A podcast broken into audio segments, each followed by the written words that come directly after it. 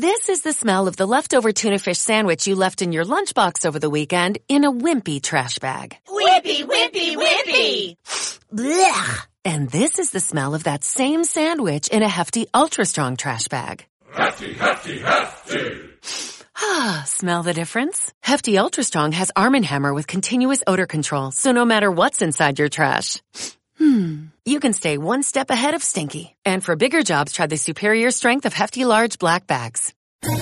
¿Quieres especular en la bolsa de la mano de un profesional? Operativadax.com. Recibe al momento en tu móvil las compras y ventas que realiza Alberto Iturralde sobre el índice DAX. Nunca ha sido tan sencillo ganar en bolsa. Operativadax.com.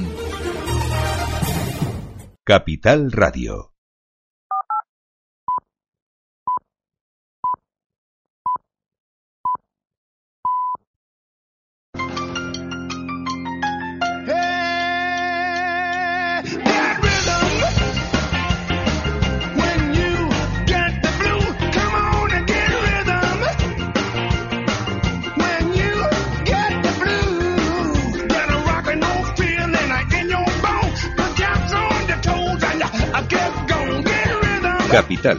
La Bolsa y la Vida.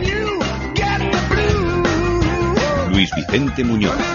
Sí, ya estamos aquí, en el consultor de bolsa más esperado de la semana, con el gran Alberto Iturralde, analista independiente y responsable de díasdebolsa.com. Qué semana más bonita con el Día de la Inversión en Bilbao. Qué grande estuviste, Alberto. ¿Cuántas personas nos han transmitido su agradecimiento por hablar tan claro sobre cómo nos engañan a los inversores? Muy buenos días, Alberto. Muy buenos días, Luis Vicente, y muchísimas gracias eh, no solamente a vosotros por haber hecho posible este día, haber eh, aunado a un grupo de personas tan maravilloso. Muchísimas gracias a BMO, a Arquia Profin, a Sier Uribe Echevarría y a Aberdeen, eh, Álvaro Antón con Aberdeen, por haber estado allí y sobre todo, pues eso, muchísimas gracias a todos los que estuvieron, gente maravillosa, gente de Bilbao, gente que vino de fuera. Entonces tuvimos un chico que se llama Santiago que vino desde Fraga, otro desde Palma de Mallorca. Es decir, todos los que tuvieron la amabilidad de estar allí y hacer posible ese día, muchísimas gracias a todos. Sí, sabemos que Bilbao era grande, pero no que llegaba hasta Palma de Mallorca por el este, hasta Oviedo por el oeste. Sí, sí, sí efectivamente. Hasta enormes eh, los asistentes, las personas que nos acompañaron a las que quedamos muy agradecidas por su, además, por su participación, por el alto interés demostrado. Y ahora aquí tenemos a muchas personas también esperando escucharte en esta mañana de mercados, con un montón de preguntas que hacerte, con un montón de historias además que seguro que les van a encantar. Voy a empezar, eh, ahora enseguida cuentas tú lo que quieras, Alberto, pero por contar lo que la, una de las grandes compañías españolas, Iberdrola, acaba de contar a la CNMV. Iberdrola es una de las muchas compañías que en España tiene programas de recompra de acciones. Digo en España porque en todo el mundo esto es una práctica muy curiosa, muy extendida en Estados Unidos. Es el tercer valor más negociado y nos ha contado pues eh, el montón de acciones que ha ido comprando. Yo solo te voy a dar los precios. Entre 7,63 y 7,75 ha ido recomprando sus propias acciones Iberdrola entre el 15 y el 21 de marzo, ayer, en las últimas compras. Sí, sí, sí, Y además, fíjate que el miércoles pasado, en esa reunión, explicábamos que Iberdrola estaba poniendo ya en marcha eh, varias de las estrategias habituales a la hora de hacernos comprar donde no deberíamos. Una de ellas, y explicábamos, es esos planes de eh, retribución mediante acciones a los empleados y otro, poníamos en aquel momento el ejemplo de lo que había hecho Día, supermercados Día, cuando andaba cotizando por encima de zonas de 6,50 con esas recompras masivas de acciones. Y fíjense, Iberdrola ya, después de la gran subida que ha protagonizado durante estos últimos meses, ahora ya en niveles de 7,60 nos dice que recompra acciones. ¿Qué es lo que sucede? Cuando un valor sale al mercado a comprar acciones, lógicamente tiene unos límites legales que puede, tiene que respetar, pero sobre todo lo que está haciendo es dar contrapartida compradora a alguien que seguramente los está vendiendo de manera eh, totalmente dirigida. Alguien que seguramente eh, viene comprado desde muy abajo y necesita alguien que ponga dinero para que compre esas acciones que quiere vender. Y normalmente ese alguien que vende, ya sabemos quién es el que compra, el que compra es Iberdrola, el que vende es normalmente el núcleo duro de la propia compañía, el que ha empujado al alza durante meses la cotización y que está especialmente interesado en conseguir colocar parte de las acciones que ha hecho subir y en este caso está utilizando el propio capital de la compañía. De manera que está muy bien que nos lo informen, pero también es imprescindible que nuestros oyentes lo interpreten de la manera adecuada. El hecho de que Iberdrola aumente autocartera no implica que tenga una especial confianza en su valor, implica que alguien que tiene que ver con Iberdrola necesita que le compren los valores. Hmm. Teléfono abierto 912833333, el correo es oyentes arroba capitalradio.es y el WhatsApp, también se lo sabe ya todo el mundo, 687-050-600 para dejar las preguntas grabadas como nota de audio. En La Rioja, esperando para preguntar, nuestro amigo Javier. Buenos días, Javier. Buenos días, Luis Vicente, y buenos días, Alberto Iturralde. Muy buenos eh, días. mira, buenos días. Quería preguntar dos cosas. Eh, quería preguntar por Metrobacesa, ¿qué le parece a Alberto Iturralde? Parece que ha hecho un suelo en 10.50, 11. Comprar con un stop pues en, pues en 10.50, ¿no? Entiendo, serían los mínimos. Y luego el IBEX eh, me gustaría que me dijera eh, dónde están los siguientes soportes, los dos siguientes soportes, si es posible. Gracias y que tengáis un buen fin de. Igualmente. Hay más personas preguntando por el IBEX, incluido alguien que tenía, a ver, Diego, que tenía un corto, dice que lo ha cerrado ayer. Vale. Primero con Metrobacesa, efectivamente, parece que está haciendo un suelo. Lleva desde el mes de octubre y noviembre ha, ya dejado de caer, por lo menos por ahora, viene cayendo desde que sale de nuevo a cotizar en zonas de 16.50 y en la zona 10.40, 10.30, concretamente 10.30, parece que quiere hacer un doble suelo, pero eso de parece que lo quiere hacer es como siempre algo que debemos colocar entre comillas, porque no lo ha confirmado con una ruptura al alza de este último movimiento lateral a modo de suelo, es decir, tendría que superar zonas de 12.70 todavía la tenemos en 11.35, para que confirmase que probablemente efectivamente ha querido hacer un suelo. Con lo cual, muy bien, el oyente decía, bueno, zonas de 10.50, vale, hay que apurarlo un poquito más hasta zonas de 10.30 y desde luego que solamente se confirmará si supera 12.70. El caso del IBEX, fíjense, el miércoles pasado, a la noche, justo después de salir de esa jornada, me tocaba intervenir en un medio para explicar las declaraciones de la FED en las que estaba diciéndonos algo terrible.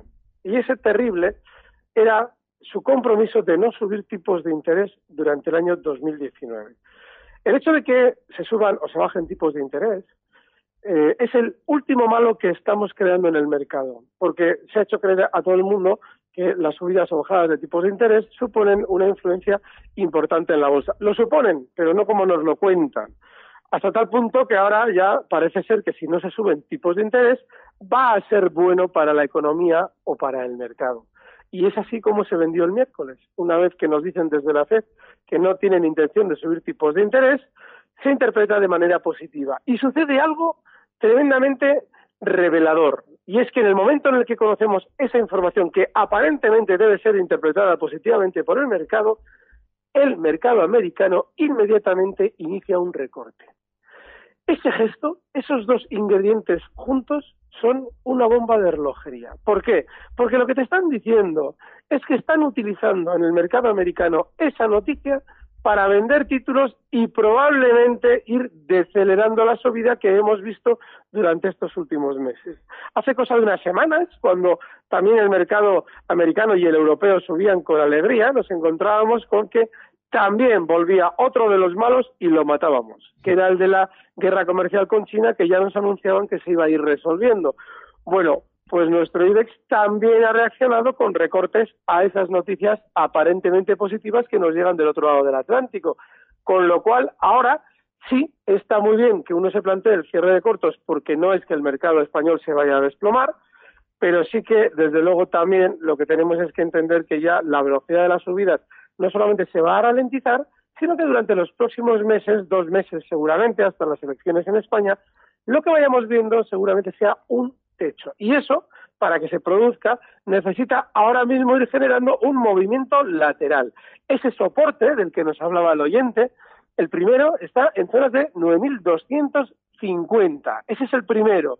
Y el segundo, también muy importante, zonas de 9.100 15. Esos son los dos puntos en los que quien esté apostado comprador puede hacerlo. Así que la idea de Diego, que nos acompañó en Bilbao, de posiblemente pensarse ahora abrir largos, como que no todavía, ¿no? Eh, o esperar esos niveles de soporte, pero ahí encima hay un problema, ¿eh? a, los largos que nos comentaba Diego. El problema está en que eh, ya el recorrido alcista es mucho más limitado. Fíjate, los grandes del IBEX han hecho ya una subida importantísima, sobre todo BBV, ¿no? que ha sido lo tonto, lo tonto y con mucha discreción, ha realizado una subida del 23% y bueno, pues ya veremos a ver si se soluciona lo de Villarejo. Así es que ya no hay tanto recorrido. Hmm. Bueno, vamos a escuchar qué mensajes tenemos aquí en el WhatsApp. A ver. Escuchamos. Buenos días, soy Santiago. Lo primero es agradecer a Turralde, a Luis Vicente, a los demás ponientes y a todo el equipo de Capital Radio el gran evento que se celebró el pasado miércoles en Bilbao. Fue genial. Hmm. Eh, y ahora la consulta, Alberto. ¿Qué visión tienes actualmente del DAX tras la noticia de que no se van a subir los tipos hasta fin de año? ¿Han cambiado tu idea de que estábamos en un lateral con un pequeño sesgo alcista? Muchas gracias a todos. Qué grande, Santiago, y agradecidísimos de que se tomara tanto esfuerzo por poder compartir ese rato y hacerlo tan ameno como lo hizo también Santiago. Eh, y la muy fino, efectivamente, esa subida de tipos, o sea, no, ese, ese compromiso de no subir tipos de interés en Estados Unidos puede hacernos o debe hacernos cambiar nuestra perspectiva, pero fíjate que ya veníamos anticipando que seguramente el sesgo era efectivamente ligeramente alcista, pero sobre todo lateral. No ha cambiado, pero sí que nos va dando muchos más, más eh, indicios de que probablemente esto está ya finalizando. Es decir, que después de ver un movimiento lateral con un ligero sesgo alcista, como él decía, seguramente la ruptura no va a ser al alza. Lo normal es que se vaya girando a la baja. No ha, no ha cambiado nada en el caso del DAX. Las zonas de soporte eh, son justo los mínimos que marcábamos hace dos tres semanas, zonas de 11.400, y a la hora de ver techos, como seguramente va a ser esto muy lento, es decir, no vamos a girarnos ahora a la baja, vamos a tardar un tiempo, no nos debe extrañar antes de girarnos a la baja, si es que lo vamos a hacer, ver de nuevo los 11.800 que veíamos el otro día e incluso 12.000. No nos debe extrañar lo más mínimo. El problema está en que no podemos entrar a lo loco, porque la velocidad de la subida, desde luego, ya, como él bien decía, no tiene nada que ver. En Madrid, eh, al teléfono. Hola María, buenos días. Hola, buenos días. Mire, yo en concreto no tengo ninguna pregunta en concreto, pero sí llamo para felicitar al señor Iturralde, que para mí es eh, eh, la persona mm, más valorada como analista, y a usted, señor Vicente Muñoz, y darles la enhorabuena por el éxito que tuvieron ayer en Bilbao. Desde Oviedo fue mi hermano y me ha estado contando, bueno, que ha estado fantásticamente todo, todo el mundo que asistió. Hmm. Y nada, y decirle al señor Iturralde que siempre que me ha dado una recomendación, siempre he ganado dinero. Cuando ha dicho entrar a un precio y salir a otro, siempre ha acertado. Y poco más, que si es momento de entrar en algo, Muchas gracias. Pues muchas gracias, María. Eso es lo que le agradezco, María, sus palabras. Y ya le he cazado a su hermano, ya sé quién es porque no sé si lo puedo decir, nos tendrá que dar permiso él, pero ya sabemos quién es y que a su hermano también yo le estoy agradecidísimo por, por, por la, la fidelidad que ha demostrado durante años. Momento de entrar, pues fíjese, ahora mismo no, vamos a esperar a ese minuto de oro, porque hay un problema, y es que en valores que hemos estado muy alcistas durante tiempo, eh, ahora ya la cosa está cambiando un poquito, que son Airbus, pero fíjese, hay un valor que se acciona que está generando un vértigo enorme. Eh, ese valor, aunque parezca increíble, momento fácil no es de entrar, porque tiene una subida tan vertical que, sobre todo cuando un valor tiene una subida tan rápida, lo que nos genera es el miedo de que hay por debajo, que hay mucho. Pero ya verán como acción, aunque parezca increíble, va a continuar subiendo. Está ahora mismo en 98,12. Y luego, seguramente, ya veremos a ver si es nuestro minuto de oro o no, pero seguramente hablemos de ella.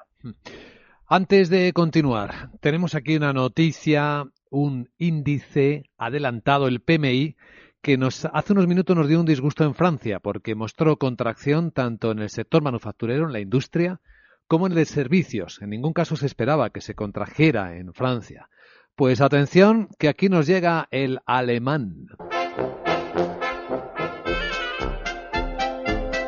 Esta misma mañana Raquel Rero nos recordaba que el RIN con el los problemas medioambientales, la poca lluvia, se estaba quedando sin agua y muchas barcazas no funcionaban y eso estaba atascando un poco la industria alemana. Bueno, pues estábamos en contracción en el índice PMI manufacturero alemán, estaba en 47.6. Se esperaba que, que, no fuera peor, incluso que mejorara en lo posible la contracción a 48. Esto es lo que esperaba el mercado. ¿Y saben qué ha pasado? Pues que ha empeorado más. Baja a 44.7 el sector manufacturero. Menos mal que compensa el sector servicios, que estaba en expansión en 55.3, se temía que, que, bajara mucho y bueno, algo pierde, pero está en 54.9 y todavía en positivo. Así que Alberto Iturralde, ojo con, con la desaceleración, aquí tenemos índices adelantados. Miren, fíjense una cosa, hay un dato demoledor, eh, el otro día hacíamos también referencia de refilón el miércoles a este dato, que se está olvidando ya, y yo en su día lo comenté, como uno de los mayores delatores de lo que podía pasar en los próximos dos años, y estoy hablando del año 17. Fíjense, en el año 17 se produce un hecho terrible, que no sé, al, que apenas se da importancia, pero que es terrible. Teresa May adelanta las elecciones que inicialmente debían ser en el año 2020 y las adelanta al 2017. Claro, ella inicialmente lo que argumentaba para adelantar las elecciones era que en teoría eh, quería legitimarse para poder negociar el Brexit con eh, la, el apoyo del pueblo inglés. Claro, aquí viene la parte B, y es que el resultado de las elecciones fue tremendamente decepcionante para Theresa May. Sin embargo, hizo todo lo posible para continuar en el poder, lo cual delata que la razón real para adelantar las elecciones no era el conseguir una legitimación suficiente para negociar el Brexit, sino probablemente la razón por la que normalmente se adelantan las elecciones y es el hecho de prever que cuando tocan esas elecciones, porque finaliza el periodo de legislación, nosotros vamos a tener un mercado o una economía en una situación negativa. Claro, esto al principio estaba sobre la mesa, pero allá por julio en Japón nos dicen que adelantan las elecciones a 2017 y esas elecciones deberían haber sido, de no haberse adelantado, en el año 2020.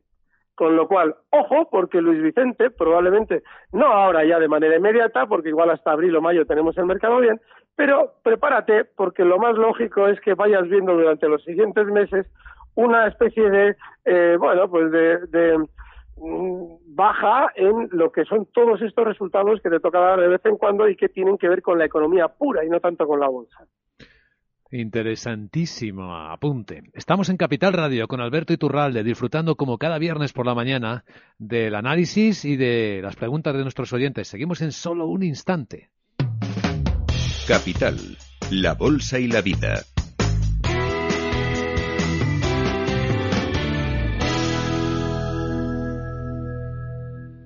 ¿Hace trading en divisas? Acceda con CMC Markets a más de 330 CFDs sobre pares de divisas. Incluyendo CFDs sobre criptomonedas, Bitcoin Cash, Litecoin y Ripple. Opere con las plataformas y las apps de trading de CMC Markets. Ahora MT4 también disponible. CMC Markets, su mejor opción.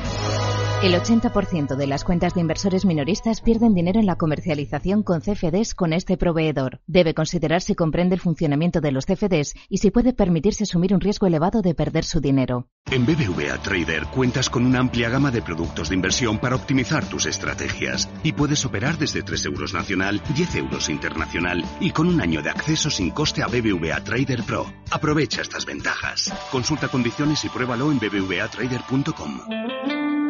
BBVA creando oportunidades. Las empresas y todos sus empleados son el impulso de este país. El impulso que nos hace avanzar, crecer y llegar cada vez más lejos. Y en el Santander apoyamos a las empresas con todas las soluciones que necesiten para seguir creciendo, ser el motor de nuestra economía y el corazón de todo un país. Santander, el banco de todas las empresas. Capital, la bolsa y la vida. Luis Vicente Muñoz. Hay que ver qué sensible que está el mercado, cómo se va dando la vuelta a los índices, cómo se va tornando todo negativo, sobre todo después de este PMI de Alemania que acabamos de comentar con Alberto Iturralde que sigue aquí con nosotros. Hay otro efecto que estoy viendo en las pantallas, es como el euro empieza a extender la caída también. Ahora está ha perdido el 1.13 con el dólar, pero esto ha sido en instantes, según se publicaba esto que estábamos comentando, Alberto. Así que preocupa, empieza la emoción aquí a preocupar la desaceleración que en Europa puede ser peor o más fuerte de lo esperado. Y fíjate que ha afectado de una manera tremendamente violenta a los índices porque no es nada normal ver a un DAX Etra en 15 minutos, hmm. después de haber estado subiendo desde ayer al, mediodía en niveles de 11.470 hasta 11.622 esta mañana, nada más publicarse ese dato al que hacías referencia, se produce un recorte de 130 puntos en menos de 15 minutos. Eso no es normal. Vaya, vaya, vaya. Lo que estamos viendo. ¿Qué más cosas quieren nuestros oyentes que veamos en el WhatsApp? Buenos días. Eh, soy María de Alicante. Esto es una consulta para Alberto. A ver, pregunto por Acciona, le estoy ganando bastante, ACS y Viscofan. Por favor, que me diga soportes y resistencias. Y si ve alguna para vender, pues que me diga algo para comprar. Muchísimas gracias. Gracias, María. Vale. En el caso de acción hay un problema. Y es un problema similar al de Airbus hace unas semanas. Y es que si nos queman en las manos y es un valor tan rápido al alza, porque lo es, pues tenemos que colocar un stop de beneficios. Estamos hablando de que en el caso de Acciona, el 96, estamos ahora mismo en 98 con 18, el nivel 96 puede servir, pero no tiene ningún indicio de recortar. Con lo cual, a mí, desde luego, lo que me parece en este valor que lo mejor es tener paciencia con él. ACS también está muy alcista, pero no a la velocidad ni por asomo que tiene Acciona. Con lo cual, en el caso de ACS, el nivel claro son es 38. Está ahora mismo en 39,08 y ese es el nivel que tendría que respetar. Caso distinto es el de Viscofan, porque Viscofan, que en el muy largo plazo sigue alcista, seguramente durante las próximas sesiones va a funcionar bien, por aquello de que sigue habiendo un cierto eh, sentimiento negativo en el valor y además, durante estas últimas semanas, superaba un nivel importantísimo en el valor. Toda esa zona 54.50, 54 euros, todo ese nivel de resistencia que lo había sido además con mucha fuerza en, en el año 2015, se ha superado temporalmente y no tiene ningún indicio el valor de volver a la baja. Con lo cual, en Viscofan el stop es esa zona 54 euros y el objetivo alcista inmediato, zonas de 59. Viscofan está en 55,25. Estoy viendo que parece que todo el mundo que sale de la bolsa está metiéndose en los bonos. Están entrando, vamos, dinero de, de repente en todos los bonos de Europa. Están cayendo las rentabilidades, pero de forma acusada, ¿eh? claro. Eh, lo que está sucediendo es que está empezando ya a calar un cierto sentimiento negativo a nivel global. Y eso es lo que hace que el dinero cambie de sitio. La renta eh, fija, en teoría, nos va a dar, y es verdad que lo da, una rentabilidad más eh, garantizada, pero a medida que nosotros nos interesamos por ella, es decir, acudimos al mercado de bonos, esa rentabilidad se va reduciendo. Eso sí es financiar a las empresas. Eso, ese producto al que hacía referencia a Luis Vicente, sí que se puede considerar, como normalmente se nos ha dicho de las acciones, que es financiar a una empresa. La renta, lo que es la deuda, concretamente, el bono, esa renta fija, eso sí es financiación. En este caso de los estados, ¿eh? Para que hagan sus cosas. ah, hablas de la, de la, de los estados. Ah, que te refieres a la deuda de, empresas. De los bonos a 10 años en particular. Es que estoy viendo el alemán con un rendimiento del 0,009. Y aún así la gente comprando. Bueno. Mira, y fíjate una cosa. Uno, el, el hecho de que ahora mismo haya eh, una, un aluvión de inversores acudiendo a la bolsa, y eso que la bolsa nos ha dado sustos durante el último año, tiene que ver con el dato que das ahora mismo. Si no hay una rentabilidad ni en los depósitos bancarios, ni en los bonos del tesoro, ni en los bonos de empresa, pues la gente dice, hombre, es que a mí no me están dando nada por mi dinero y acuden a la bolsa. Bueno, pues si van a acudir a la bolsa, que les damos la bienvenida, tienen que llevar el conocimiento y ese conocimiento muchas veces conlleva la picardía. Esto es esencial. Y más en momentos como este, esto que está ocurriendo no es muy bonito precisamente en estos pocos minutos. En Madrid, Luis Miguel, esperando para preguntar. Buenos días, Luis Miguel. Hola, buenos días. Buenos días, Alberto. Muy buenos días. Hola, a ver, dos valores que no te gustan mucho, pero ya metido en el lío, hay que intentar salir. Eh, Día, que la semana pasada veías que era una incógnita, a ver si la incógnita se ha convertido en varias incógnitas y SACIR si romperá en algún momento los 2.40 y porque los 2.70, aunque llegase, sé que no los va a romper nunca.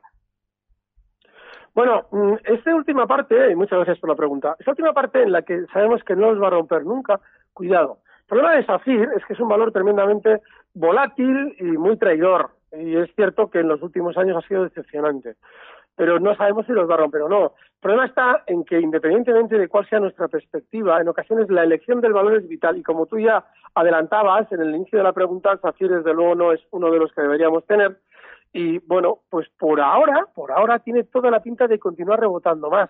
Y el stop que le puedes colocar a tu posición está en 2.21, cotiza ahora mismo en 2.32 y no te extrañe que se quiera acercar a esos 2.50, 2.60. Ahí tendrás que ser tú quien decide. Yo, desde luego, no estaría más tiempo del necesario en un valor tan peligroso como SACIR. Día, hay un problema. Cuando yo ya explicaba lo del tema de la incógnita, que efectivamente son muchas incógnitas ya, es que nosotros ya no tenemos indicios de lo que pasa en el precio. En día ya se han entregado a manos de Friedman y a partir de ahí lo más normal es que la muerte en este caso vaya a ser de otra forma, pero vaya a ser lo mismo. Así es que mira, si hacen la OPA, tú ten en cuenta si efectivamente esa OPA sale adelante, yo tendría en cuenta simplemente que valga lo que valga un valor, es decir, realmente sea como sea, como se valore la compañía en el mercado, eh, lo que te están dando son 0,67, pues con un lacito y para él, más que nada para quitarte problemas y porque desde luego que una vez que las haya comprado, si siguen cotizando, no las va a hacer subir. Bueno, atención, que llega el minuto de oro. Como siempre, máxima atención a ver qué ha elegido para este momento de mercado, incluido con esta vuelta ¿eh? que acabamos de tener a Alberto Iturralde. ¿Qué eliges? Sí, antes hemos citado refiriendo Acciona. No es nuestro minuto de oro, pero lo citamos también ahora porque es un valor que les va a dar muchas alegrías si tienen paciencia. Como lo que hacemos es especular en el lado, bueno, en el lado alcista, pero sobre todo tranquilamente, hay otro del que no se habla tanto y que es del sector de la electricidad también, que está fenomenal. Ese valor es Endesa, también lento dentro de lo que es el sector de la electricidad que ha liderado Iberdrola con las subidas tan rápidas, pero fiable, por lo menos por ahora. Así es que estando como está Endesa en 22,88, el stop de esta operación tiene que estar en 22,60 y el siguiente objetivo alcista en 23,40. Endesa. Estrategia con Endesa. Pues querido Alberto Iturralde, analista independiente, responsable de díasdebolsa.com, como siempre un gran placer, buen fin de semana y hasta el lunes a las 6 de la tarde que te esperamos con Luis Blanco. Muchas gracias, un, fuerte abrazo.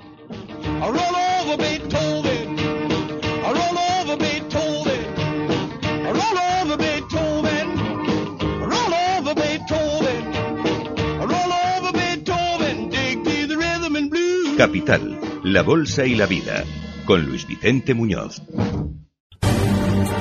Recibe al momento las operaciones de Alberto Iturralde vía SMS en tu móvil. Operativa DAX.com. This episode is made possible by PwC. When unprecedented times are all the time, it's time to start walking the talk.